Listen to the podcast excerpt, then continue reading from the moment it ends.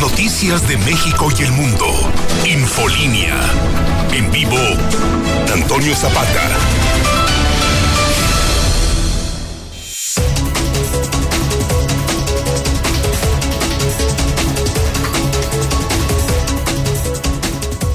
Buenas noches, bienvenidos a Infolínea de la Noche. Mi nombre es Antonio Zapata, mejor conocido como El Reportero. Y a continuación le tengo a usted las noticias más importantes ocurridas en Aguascalientes, en México y el mundo en las últimas horas.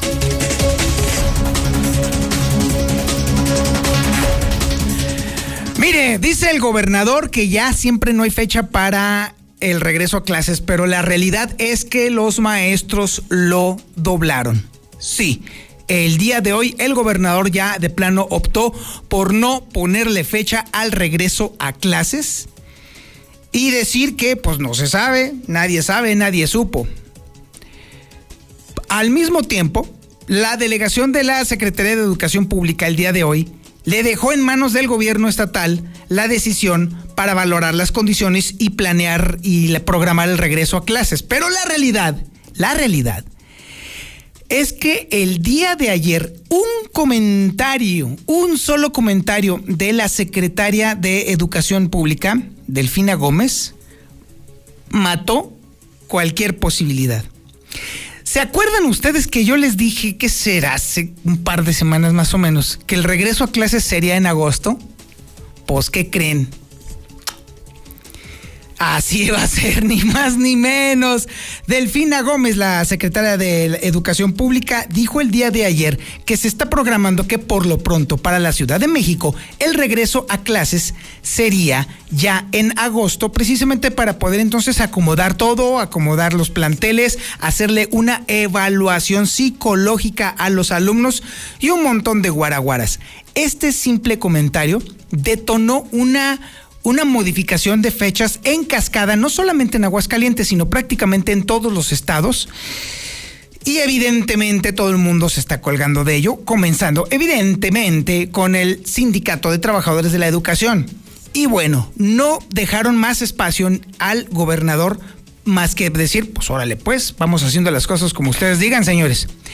Insisto, esto no es un motivo ni de celebración, ni de holgorio, ni de mucho menos. Estamos posponiendo o se estaría posponiendo un regreso a, clases tan anticipado y tan deseado por tanta gente, comenzando por los niños y los jóvenes, que otra desilusión también acarrea problemas. Y de, insisto, insisto, sigo insistiendo en que tanto posponer el tema de las clases le está haciendo mucho daño, mucho, mucho daño a nuestros niños y a nuestros jóvenes.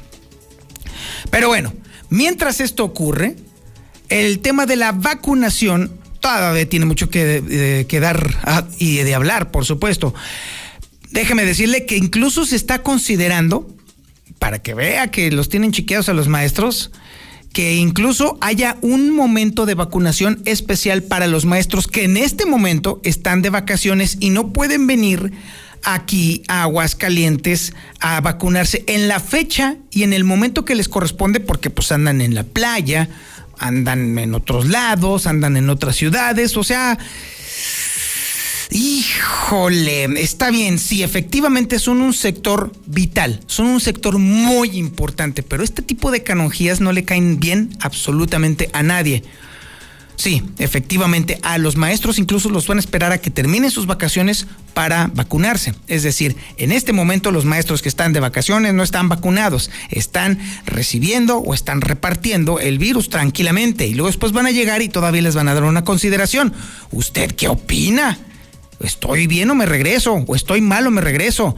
122-5770 es el WhatsApp para que usted me platique y me comente qué opina usted sobre este asunto de que incluso a los maestros que están de vacaciones se les va a considerar y se les va a esperar a que regresen para entonces ahora sí ponerles entonces su vacuna. Ay, madre mía. Mientras tanto, para el resto de la población, es decir, para las personas normales, es decir, usted y yo, pues hay aplicación de vacunas, pero obviamente nada más para los mayores de 60 años. En este momento, bueno, se estarán aplicando la segunda dosis ya en Cocío, en Rincón de Romos y en San José de Gracia, pero insisto, única y exclusivamente para los mayores de 60 años. Y bueno, por si todavía quisiera usted más noticias de este tipo, pues ¿qué creen? Repuntan las muertes por coronavirus. Estamos regresando ya al nivel de muertes de hace dos meses. Ojo con este dato. Ya estamos volviendo al nivel de muertes de hace dos meses. Digo, por si todavía no le preocupa a usted las cosas, está canijo. Evidentemente, por este tema del coronavirus y de la pandemia, se cancela por segundo año consecutivo el desfile obrero. En temas de seguridad, déjeme decirle que el día de hoy, a plena luz del día, saquearon la casa del migrante, se llevaron casi todo. Pero la historia detrás de este saqueo está, digo, tremenda. Cuando de plano se pasa uno de confiado, bueno, no le vuelan los calzones porque ya están usados, ¿eh? Así de plano. Y obviamente en el tema de las elecciones, déjeme decirle que aquellos recintos religiosos que se conviertan en espacios para el proselitismo político serán clausurados. Por lo menos es lo que dice la Secretaría de Gobernación. También tenemos el avance de la información policíaca más importante con Alejandro Barroso. Alex, buenas noches. Mi querido Toño, muy buenas noches tenga usted y todos amigos, los amigos de la mexicana. Te platico, con tan solo 17 años, Mocoso se estrena como narco. Luego nos preguntamos, ¿por qué le pasó si no le hacía el mal a nadie? Además, intento de sicario fue detenido con un arma falsa. Recordemos la calle Camelia Bustamante, el lugar de la doble ejecución. A este se le ocurrió nada más y nada menos que amenazar a una persona con un arma de postas. Y como lo adelantábamos de última hora en la nota roja, la Fiscalía General del Estado de Jalisco confirma dos muertos en enfrentamiento con policías, les quita la vida a estos sicarios, pero todos los detalles de esa noticia y más, un poquito más adelante, mi querido Toño. Muchísimas gracias, Alejandro Barroso. También tenemos el avance de la información nacional e internacional. La nacional es una joya porque el día de hoy, déjeme decirle, que contra todo el pronóstico que mucha gente decía, el, el Tribunal Federal Electoral le dio palo a Salgado Macedonio. No será el candidato de Morena por Guerrero. Es información que tiene Lula Reyes. Adelante, Lula. Buenas noches. Gracias, Toño. Muy buenas noches. Sí, en Información Nacional no hay toro el tribunal retira definitivamente candidaturas a Salgado Macedonio y a Raúl Morón. Pero Morena entonces tiene 48 horas para presentar a los sustitutos tanto de Félix Salgado como de Raúl Morón. Y Félix Salgado llama a mitin en Chilpancingo, en Guerrero, mañana miércoles. La última palabra la dice el pueblo, dice Félix. Fiscalía Capitalina presenta solicitud de desafuero contra el diputado Saúl Huerta, sí, el que está acusado de abuso sexual. José Mujica, el expresidente de Uruguay hospitalizado de emergencia. Y en el reporte COVID, México registró en las últimas 24 horas 434 muertes por coronavirus. Reportan usuarios que desde hoy ya funciona el registro de vacunación para los que tienen entre 50 y 59 años. Por cada cuatro vacunados con Pfizer o con AstraZeneca, uno presenta reacciones leves. Pero de estimas hablaremos en detalle más adelante, Toño. Muchísimas gracias, Lula Reyes. Sí, estaremos platicando justamente sobre este tema en el cual el tribunal ratifica la decisión del Instituto Nacional Electoral de retirarle la candidatura a un tipo que no presentó sus cuentas. En el mundo normal, esto es una consecuencia que a nadie le debería de extrañar. Pero en el mundo político recientemente, en el mundo chairo, esto significa una afrenta a la democracia. La realidad es que la democracia o la palabra democracia ya se corrompió por completo y ya nadie la entiende. Eso es otra cosa. Para jugar con temas de la democracia, la que conocíamos anteriormente, se tenían que respetar las reglas del juego. Se tenía que respetar la ley. Y hoy resulta que los que mandan respetar la ley son conservadores o son fifís. También tenemos el avance de la información deportiva más importante en las últimas horas ocurridas y esta la tiene el Zuli Guerrero. Zuli, buenas noches.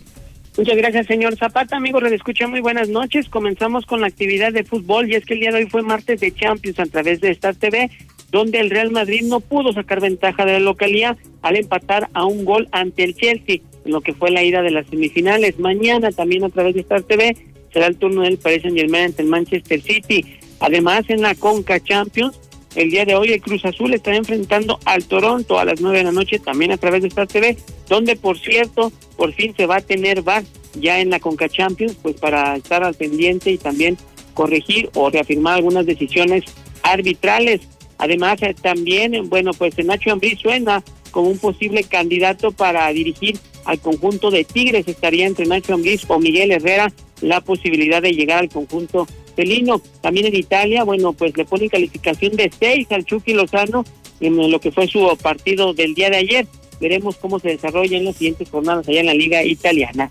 Hasta aquí con el avance, señor Zapata. Muy buenas noches. Muchísimas gracias, mi estimado Zuli. Este es el menú informativo que le tenemos este día, martes 27 de abril del 2021. La sintonía, por supuesto, es la correcta. Es el 91.3 de FM en el centro de la República Mexicana. Es el canal 149 del sistema satelital Star TV en cadena nacional y, por supuesto, las redes sociales más importantes aquí en el centro de la República. En Facebook nos encuentra como La Mexicana Aguascalientes. En YouTube nos encuentra como La Mexicana TV. Acuérdese de picarle la campanita para que usted reciba la notificación en su celular de nuestros programas en vivo. Y por supuesto también las cuentas de Twitter más importantes. La de José Luis Morales, arroba JLM Noticias, la de Lucero Álvarez, arroba guion bajo Lucero Álvarez y la de un servidor, arroba el reportero. Esto es Infolínea de la Noche.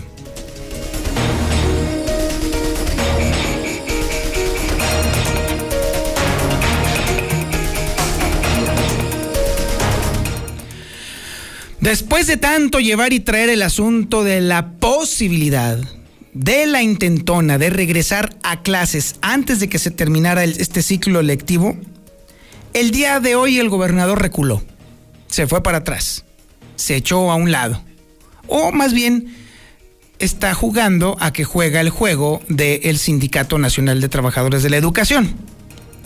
Lo cierto es que ya se antoja prácticamente imposible cualquier posibilidad de que el ciclo escolar pudiera empezar eh, en unos días, es decir, se había especulado con la posibilidad que empezara este próximo 17 de mayo, definitivamente no habrá forma.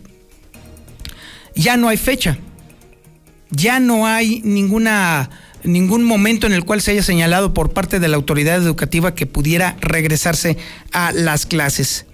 Y déjeme decirle también que si bien es cierto que la Secretaría de Educación Pública, Delegación Aguascalientes, pone en manos del gobierno del Estado la posibilidad de hacer todo su teje y maneje para poder eh, comenzar con las clases, la realidad es que la, llamémosle, rebeldía de los maestros fue brutal, por un lado. Y por otro lado, las recientes declaraciones de la secretaria de, Educación Pública, Delfina Gómez, que de plano terminaron por enterrar todos esos intentos. Es cierto que este es un momento muy complicado para todos nosotros, sobre todo teniendo en cuenta que las muertes por coronavirus están subiendo. Sin embargo, también es un momento muy complicado para nuestros niños y nuestros jóvenes porque ya está haciendo estragos la falta de educación formal en ellos. Nos encontramos en una encrucijada y se antoja muy difícil que podamos salir bien, ya sea por un lado o sea por el otro. Por lo pronto, Héctor García tiene toda la información relacionada justamente con la desaparición de una fecha fatal para el regreso a clases. Héctor García, buenas noches. ¿Qué tal? Muy buenas noches. Ahora dice el gobernador Martín Orozco que no hay fechas para el regreso a clases, donde coincide con el CENTE de que el mismo se realizará cuando estén dadas las condiciones, minimizando además estas eh, voces de quienes eh, no quieren regresar todavía a las aulas, abundando en que se está dando cumplimiento a las llamadas 3B, donde hay voluntad las vacunas pues ya en estos momentos están corriendo, faltando solamente el color del semáforo verde, para lo cual dijo se está trabajando para lograrlo y donde menciona las estadísticas, pues eh, en estos momentos indican que se tiene una meseta hacia la baja también con una gran voluntad y donde establece cinco puntos y donde seguramente todos coincidimos en que estén todas las condiciones para que inmediatamente podamos regresar. No hay fecha, sí, estoy de acuerdo. Habla él de cinco puntos muy claros donde dice que los maestros nunca se han negado a volver a clases, perfecto. O sea, si hay alguna voz por ahí este, de tantos maestros, 19 mil maestros que tenemos activos enfrente de las aulas. Bueno, si hay una o dos voces, creo que la mayoría, estoy convencido de que siempre dado el lugar que tiene el, el magisterio de Aguascalientes este, en, en, el cumplimiento. Por otra parte, Secretaría de Educación Pública deja en manos del gobierno del Estado el valorar eh, con sus condiciones para poder planear y programar el regreso a clases dijo el representante en la entidad Rafael Sánchez Andrade, quien añadió que la parte medular radicará en los comités de salud de cada plantel educativo, quienes deberán ir haciendo su programación en base al entorno que vayan teniendo.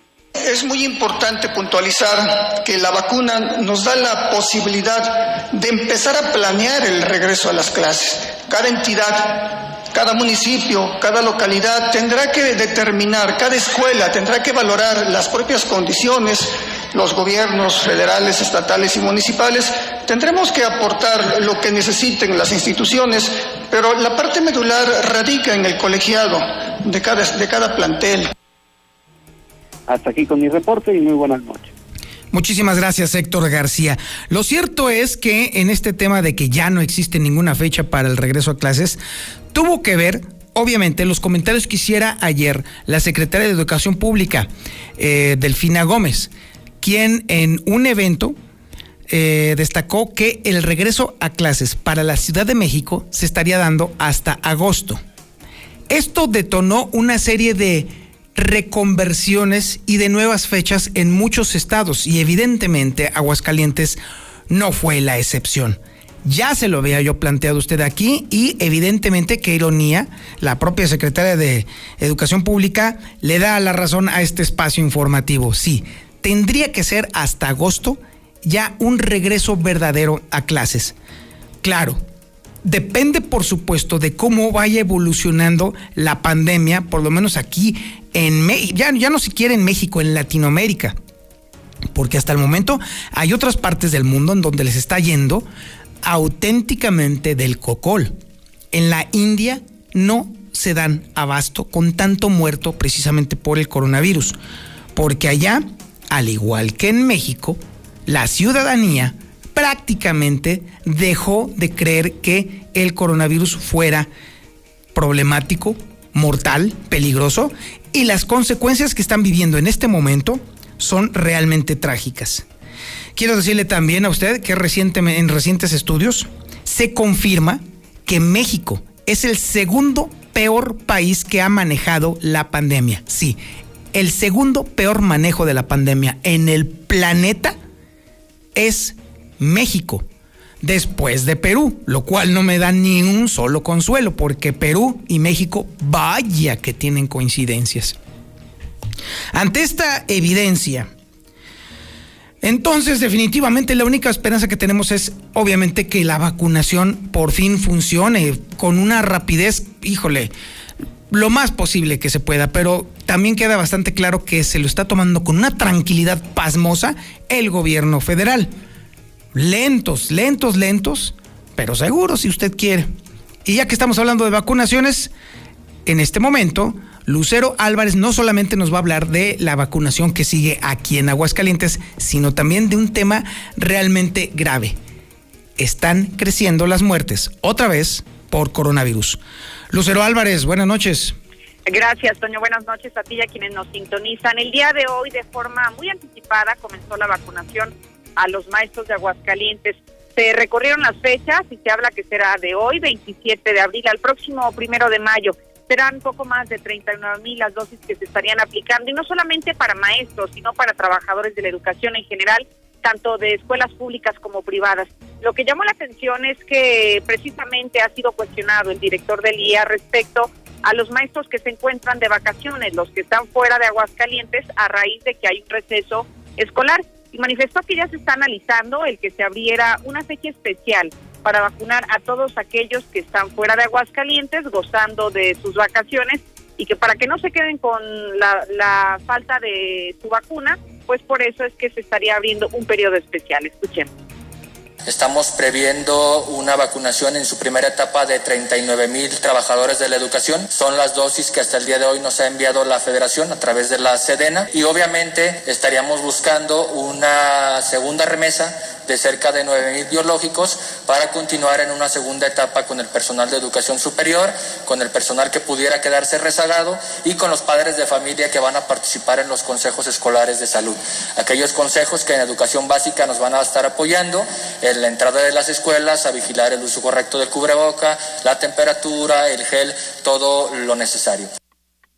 No solamente van a vacunar a los maestros, sino que también ya se anunció eh, la inoculación de la segunda dosis en Cosío, en Rincón de Romos y en San José de Gracia. Esta jornada va a comenzar el día de mañana, va a ser miércoles, jueves y viernes de forma respectiva. El biológico que se aplicará será de AstraZeneca y se invita a los mayores de 60 años que ya recibieron la primera dosis que se acerquen solamente con el comprobante en mano y de esa manera recibirán el refuerzo de forma inmediata. Y finalmente, Toño, te comento cómo avanza la pandemia. En este momento hablamos de un repunte interesante en las muertes por COVID, ya que en las últimas horas se registraron 12 defunciones contra 10 desde un día anterior y con esto estamos sumando un total global de 2.625 durante la pandemia. Sin embargo, los contagios también han crecido. Hoy estamos hablando de 21.492 las últimas 38 únicamente de las últimas 24 horas.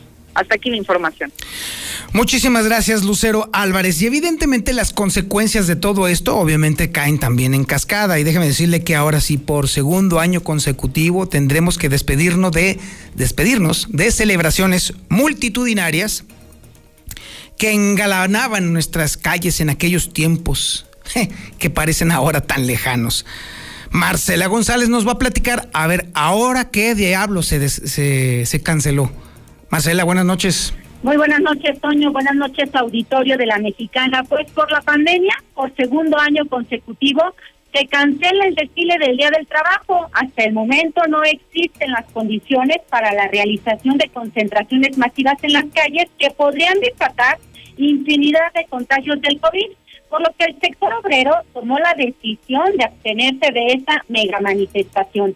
Sin embargo, se nos informa que se va a buscar la manera de manifestar sus inconformidades ante los gobiernos, aunque será a través de otro formato, mediante el cual no se ponga en riesgo la salud de los trabajadores. El dirigente del sindicato automotriz Rogelio Padilla de León informó que mañana se estará dando a conocer de qué manera los trabajadores podrán externar sus inconformidades a las autoridades, pues el hecho de no salir a las calles como tradicionalmente se acostumbraba cada primero de mayo no quiere decir que todo esté bien, pues hay infinidad de problemas pendientes de resolver. Sí, segundo año consecutivo, pero pues de alguna forma tenemos que alzar la voz escuchar y, y hacernos escuchar de tal forma que tengamos la oportunidad de de poder atendiendo esas demandas que en un momento dado no se han cubierto y sobre todo también lograr lograr pues ir subsanando los pues esos reclamos y esas necesidades que tanto que tanto hacen falta para para tener la clase trabajadora un poco más pues pues un, poco más este eh, conforme y sobre todo con condiciones que sean más apremiantes para ellos. Oye, la seguridad. Y entre las principales demandas de los trabajadores de los distintos sectores productivos, el dirigente sindical resaltó que, por ejemplo, está la necesidad de contar con mejores salarios y seguridad en las calles, porque la delincuencia sigue haciendo de las suyas. Este reporte. Muy buenas noches.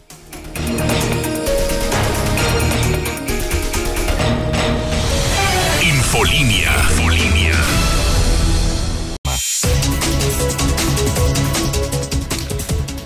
Ahí está que por estar hablando de que el dólar baja y baja y baja, pues entonces, ¿qué cree? Ya empezó a subir de nueva cuenta. El día de hoy la moneda estadounidense se compró en 19 pesos con 71 centavos y se vendió en 20 pesos con 18 centavos. Esto significó un incremento de casi un punto porcentual. De esta forma se rompe de nueva cuenta la barrera de los 20 pesos en una sola jornada y todo parece indicar que tenderá a estar subiendo a lo largo de esta semana. Manda tu WhatsApp o Telegram al 449-122-5770. Nueva Infolínea. Yo digo que esos maestros que se de vacaciones no se las deben de poner, porque la verdad, pues ya saben que se pueden contagiar. ¿Para qué se van a de vacaciones? No, no, no, no, yo, yo pongo que no. No, pues ya no entendí. Los maestros peleaban la vacuna y no se vacunan. Creo que era nada más por molestar. Bueno, así son. Yo escucho a la mexicana. Reportero, ¿me podría usted informar cuándo van a dar fecha para las personas de la tercera edad rezagados o que no tuvieron la oportunidad de ponerse la primera dosis? Gracias. No, pues qué chulada, ¿verdad? Los maestros de vacaciones, en los centros comerciales, en los eventos. Ah, pero eso sí, no quieren ir a dar clases. Las personas rezagadas mayores de 60 años se pueden poner la vacuna en el momento que puedan y quieran en los centros de vacunación que se han dado a conocer. Sí, las personas rezagadas se lo pueden poner en el momento que gusten y en el punto que les toque o les quede más cercano. Así que ya, esa parte es importante dejarla claro porque ya es urgente que todos los adultos de 60 años o más ya estén vacunados. Así que en cuanto vea un puesto o en cuanto sepa que se va a poner un puesto cerca de su casa o más o menos cerca de su casa, vaya. No importa su apellido, no importa dónde vive, le van a poner la vacuna. Ahora vámonos con más información. Déjeme decirle que algo muy lamentable. A plena luz del día, saquearon la casa del migrante. Mire, el tema de la delincuencia ya está muy sonado, a todos los días le estamos platicando de este tipo de cosas, pero la historia que tiene Marcela González detrás de este saqueo a la casa del migrante es realmente lamentable, porque se trata de un tema de un horrible abuso de confianza. Marcela, buenas noches.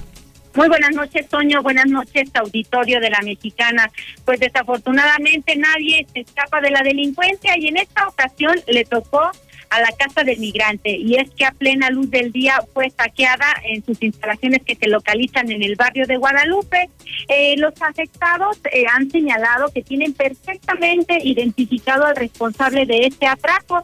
Se trata de un sujeto que es originario de Tijuana, tiene alrededor de 38 años de edad. Él llegó pidiendo asilo en la casa del migrante se le dio albergue y bueno, él ahí estuvo trabajando, encargándose de las labores de cocina, se ganó la confianza de los responsables de esta institución y en el momento en que menos lo sospecharon, llegó, abrió por la fuerza las instalaciones con un cuchillo y se llevó varias varios objetos que se localizaban en el lugar, se llevó pantallas planas, computadoras, tres en total, bocinas, se llevó también recursos en efectivos, una, una laptop personal, en promedio se llevó 3.400 pesos y este sujeto ya fue denunciado ante las autoridades. Se espera que emprendan la búsqueda de este sujeto que incurrió en abuso de confianza y que hoy están lamentando en la casa del migrante que haya personas que estén actuando de esa manera.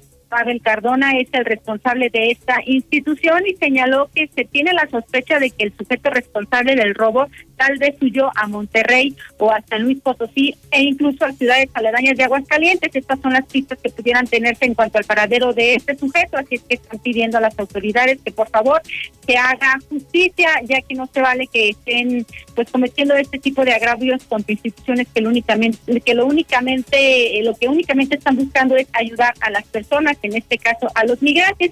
Incluso se exhibió Toño un video de cómo este sujeto llega a la casa del migrante, forza la puerta y comienza a sacar diversos objetos, lo sube a un taxi y huye tranquilamente de este lugar. Pues este es el reporte, Toño. Muy buenas noches. Y para más información policíaca, por supuesto, tenemos a Alejandro Barroso. Alex, buenas noches. Hola Toño, ¿qué tal? Muy buenas noches. E inclusive en la nota roja tuvimos una entrevista en exclusiva con Pavel Cardona y qué triste esta situación. Pero bueno, vámonos al detalle de la información y te platico. A los 17 años, Toño, este mocoso está metido en graves problemas. Y es que fue capturado en calles del fraccionamiento Ojo Caliente 1, para ser específicos, sobre lo que es San Francisco de los Riveros y calle Las Cumbres. Jonathan, de tan solo 17 años, al momento en el que caminaba pateando un bote, pues elementos de la policía municipal del grupo Centauros, los que andan en motos, detectaron a ese sujeto, pero una vez que él observa a los policías, se comenzó a poner nervioso, empezó a ponerse un poquito acelerado, motivo por el cual una vez que le marcan el alto, este chamaco intentó escapar, darse la fuga, pero pues no se comparan las piernas jóvenes contra una motocicleta, por lo que al darle alcance, al momento en el que lo estaban revisando, le encontraron una bolsa con sustancia granulada con las características propias del cristal.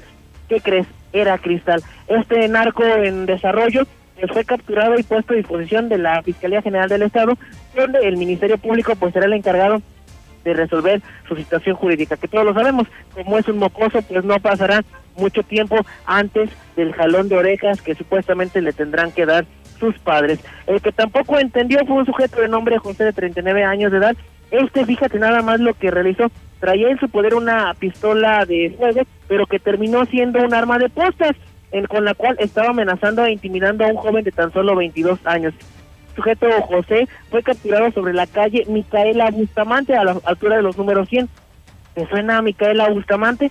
Sí, la misma calle donde se llevó a cabo la doble ejecución de los gemelos de estos narcodistribuidores de fundadores. Ahí, ahí fue el lugar donde fue capturado este sujeto tras, pues desgraciadamente, intentar amenazar y puesto pues en este momento con las esposas tras las rejas. Así que se enfrentará a un grave problema por andar de chistosito de valiente con un arma falsa el día de hoy pues ya está tras las rejas y como también se lo dimos en, de manera exclusiva e inmediata a través de la nota roja, pues la Fiscalía General del Estado de Jalisco está confirmando el enfrentamiento en lo que es el, el, municipio de Lagos de Moreno.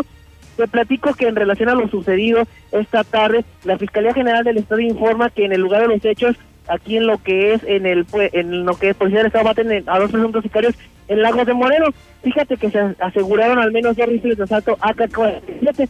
Todo pasó cuando oficiales de la Policía del Estado abatieron a dos presuntos sicarios durante un ataque realizado en contra de hombres armados ocurrido en aquel municipio. Los hechos ocurridos fueron en la comunidad de El Puesto, en las inmediaciones de la Plaza de Toros, donde los policías detectaron a dos sujetos a bordo de un automóvil Volkswagen Golf GTI que llevaba placas sobrepresas, por lo cual pues les iban a marcar el alto. Sin embargo, estos dos hombres trataron de evadirlos, pero salieron a relucir, eso sí, armas de alto poder, armas calibre 7.62, los famosos cuernos de chivo, por lo que estos oficiales tuvieron que repeler la agresión, dándole muerte a dos de ellos. Cabe recordar que a partir del 16 de abril la Secretaría de Seguridad Pública del Estado reforzó la vigilancia en la zona de los Altos, donde se encuentra precisamente Lagos de Moreno, con el objetivo de inhibir, supuestamente dice la autoridad jalisciense, este tipo de acciones. Pero bueno, queda más que confirmado el hecho de este ataque en Lagos de Moreno, ahí pasando la puerta de acceso oriente a seis minutos de distancia, este cruento ataque que deja dos sicarios muertos. Mi querido Toyo, por el momento es lo más importante en información policiaca.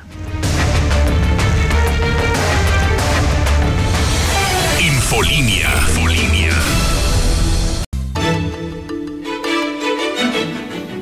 En este momento la temperatura ambiente es de 26.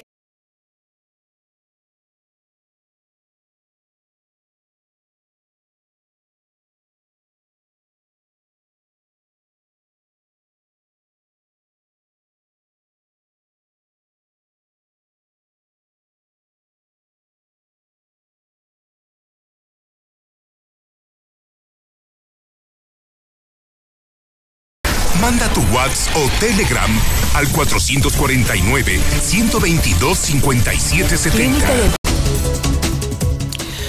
Bueno, déjeme decirle que ya en el tema de las campañas, si bien es cierto que estas continúan y todos los candidatos están haciendo sus actividades propias, hay en algunos lugares en donde no debería de haber proselitismo, ni haber comentarios, bueno, ni siquiera hablar de política. Y de esos estamos hablando de los recintos religiosos. ¿Y sabe qué? La Secretaría de Gobernación advierte que a lo mejor hace algo. Ojalá que sí, porque sí es urgente. Y además Aguascalientes, vaya que es un semillero de este tipo de casos. Marcela González tiene toda la información. Marce, buenas noches. Buenas noches, Soño. Buenas noches, auditorio de la Mexicana. Pues en el marco de las campañas políticas de cara a las elecciones del próximo 6 de junio, la Secretaría de Gobernación está advirtiendo que todo recinto de culto religioso que se convierte en espacio para el proselitismo político podría ser clausurado. Y es que a través de un documento oficial se advierte a todos los ministros religiosos sobre las sanciones a que podrán hacerse acreedores por entrometerse en el proceso electoral y tratar de inducir el voto. Por lo tanto, tendrán que ser muy cuidadosos de no incurrir en propaganda o proselitismo político, sea en favor o en contra de candidatos, ideologías partidistas o de partidos políticos, a través de la Subsecretaría de Desarrollo Democrático, Participación Social y Asuntos Religiosos, la CEGOP dejó en claro mediante escrito que la ley de asociaciones religiosas y culto público establece en su artículo 32 las sanciones a que pueden hacerse acreedores quienes incumplan con las disposiciones. Y tales sanciones van desde el apercibimiento hasta una multa de 20 mil días de salario mínimo general vigente, la clausura temporal o definitiva de un local destinado al culto público, suspensión temporal de los derechos de la asociación religiosa en el territorio nacional o local, y también la cancelación del registro de la asociación religiosa. Así es que está la advertencia que ha dado la CEGOP y por lo tanto se espera que se acaten todas las disposiciones en este proceso de campañas. Este es el reporte. Muy buenas noches. Y ya que hablamos de campañas o de las campañas que ya no llegaron a ser siquiera campañas, hablaremos largo y tendido sobre este tema de la resolución del Tribunal Federal Electoral sobre el tema Salgado Macedonio. Ya no hay toro, le cortaron oreja y rabo así de plano y de plano con los cuernos hacia abajo. Y no, no, no hubo indulto efectivamente, mi Yupi, exactamente. Lula Reyes, buenas noches. Gracias, señor. Buenas noches. No, no hay toro. El tribunal retira definitivamente las candidaturas de Salgado Macedonio y Raúl Morón. Se trata de una sentencia definitiva e inatacable por parte del Tribunal Electoral. Entonces, Morena tiene 48 horas para presentar a sustitutos tanto de Félix Salgado como de Raúl Morón. Y es que la tarde de este martes el Tribunal Electoral ratificó la decisión del INE de mantener la negativa de registro como candidatos a Félix Salgado y a Raúl Morón a las gubernaturas de Guerrero y Michoacán respectivamente. Al respecto, Félix Salgado llama a un mitin en Chilpancingo en Guerrero, mañana miércoles. La última palabra la dice el pueblo, dijo. Los magistrados de la Sala Superior del Tribunal Electoral del Poder Judicial de la Federación rechazaron este martes validar las candidaturas para la gubernatura de Guerrero, pero el pueblo es el último que habla. Esto, bueno, el tribunal dice que por no presentar a tiempo su informe de gastos de precampaña y por considerar su conducta como dolosa, pero Félix Salgado dice que habrá mañana un mitin porque el pueblo es el que tiene la última palabra. La Fiscalía Capitalina presenta solicitud de desafuero contra el diputado Saúl Huerta. La Fiscalía Capitalina entregó a San Lázaro la solicitud de desafuero contra el diputado Benjamín Saúl Huerta, acusado de abuso sexual de menores. En información internacional, José Mujica, hospitalizado de emergencia tras clavarse una espina en el esófago. El expresidente de Uruguay fue internado de urgencia y será operado este mismo martes por la noche, tras clavarse una espina en el esófago durante una comida. En el reporte COVID, México registró en las últimas 24 horas 434 muertes y 3.592 casos de COVID, por lo que da un total de 215.547 defunciones. Reportan usuarios que desde hoy ya funciona el registro de vacunación para quienes tienen entre 50 a 59 años. Con el hashtag eh, Gato usuarios en Twitter aseguraron que ya está abierto el registro para mayores de 50 años, aunque algunos mencionaron que aún no podían introducir los datos y presentaban algunas fallas. Vaya estadística, por cada cuatro vacunados, ya sea con Pfizer o con AstraZeneca, uno presenta reacciones. Este estudio que están presentando los científicos reveló el porcentaje de vacunados contra COVID, ya sea con Pfizer o con AstraZeneca, que presentan reacciones leves que además duran alrededor de dos días. Hasta aquí mi reporte. Buenas noches. Oiga, pues ¿sabe qué? Sí funciona el portal. Me acabo yo de dar de alta ya y ya tengo yo mi recibo de que me van a vacunar. Porque sí, ya, ya estamos en el quinto piso, mi querido Yupi. Así que me, ya, ya estoy registrado, ya me acaban. Acabo de entrar yo mi CURP. Eh, una vez que ya se valida mi CURP, entonces ya nomás le pico yo a me quiero vacunar añado los datos eh, de, de, dónde estoy, dónde está mi código eh, postal y listo, me entregan un recibo, bueno, no es un recibo, sino más bien un comprobante con un folio en el cual me advierten que me van a llamar a los teléfonos que yo proporcioné en este formato para avisarme cuándo y en qué lugar me va a tocar mi vacuna para los de entre 50 y 59 años. Sí funciona. mivacuna.salud.gov.mx. Ahora nos vamos con personas más jóvenes, así es, ni más ni menos. Y estamos hablando del Zuli Guerrero. Zuli, buenas noches. Muchísimas gracias, señor Odón Zapata. Muy bien, muchas gracias por reconocer la juventud. Y bueno, pues comenzamos rápidamente con la actividad de fútbol y este fue martes de Champions el día de hoy. El Real Madrid dejó escapar una oportunidad importante de sacar ventaja como local al igualar a un tanto ante el Chelsea en lo que es la ida de las semifinales. Mañana será el turno del Paris Saint Germain ante el Manchester City, de lo que usted también puede seguir a través de Star TV. Además, en la Conca Champions, en unos minutos más, el Cruz Azul estará enfrentando al Toronto prácticamente, bueno, tratando de buscar eh, sacar ventaja ahora que están jugando de visitante. Hasta mañana será el turno de las Águilas del América ante el Portland. Hay que estar atentos al juego de papá. Además, en la Liga MX, bueno, pues el gobierno de Jalisco le daría la posibilidad tanto al Atlas como al Engaño Sagrado de tener más gente en su estadio siempre y cuando logren clasificar a la liguilla. También Nacho Ambriz suena para dirigir al conjunto de Tigres. Veremos si se da esta posibilidad o no. En el fútbol italiano, después de la actuación que tuvo el Chucky Lozano el día de ayer ante el Torino, donde jugó 30 minutos, pues le dio una calificación de 6 puntos. Y por cierto también que se anuncia ya por parte de la FIFA que autorizó que se tenga el VAR en lo que sea la Conca Champions. Así es que bueno, una herramienta más para los silbantes y para el dicho torneo. Hasta aquí con la información, señor Zapata o don Zapata. Muy buenas noches. Don, ándele, pues sí, así es este asunto, así es, pero más sabe el diablo por viejo que por diablo, ¿verdad, mi Yupi? Muchísimas gracias por su atención a este espacio informativo Infolínea de la Noche. Por supuesto, le recuerdo, como todas las noches, la recomendación que me ha permitido llegar a viejo, precisamente. Pórtese mal, cuídese bien y niéguelo todo.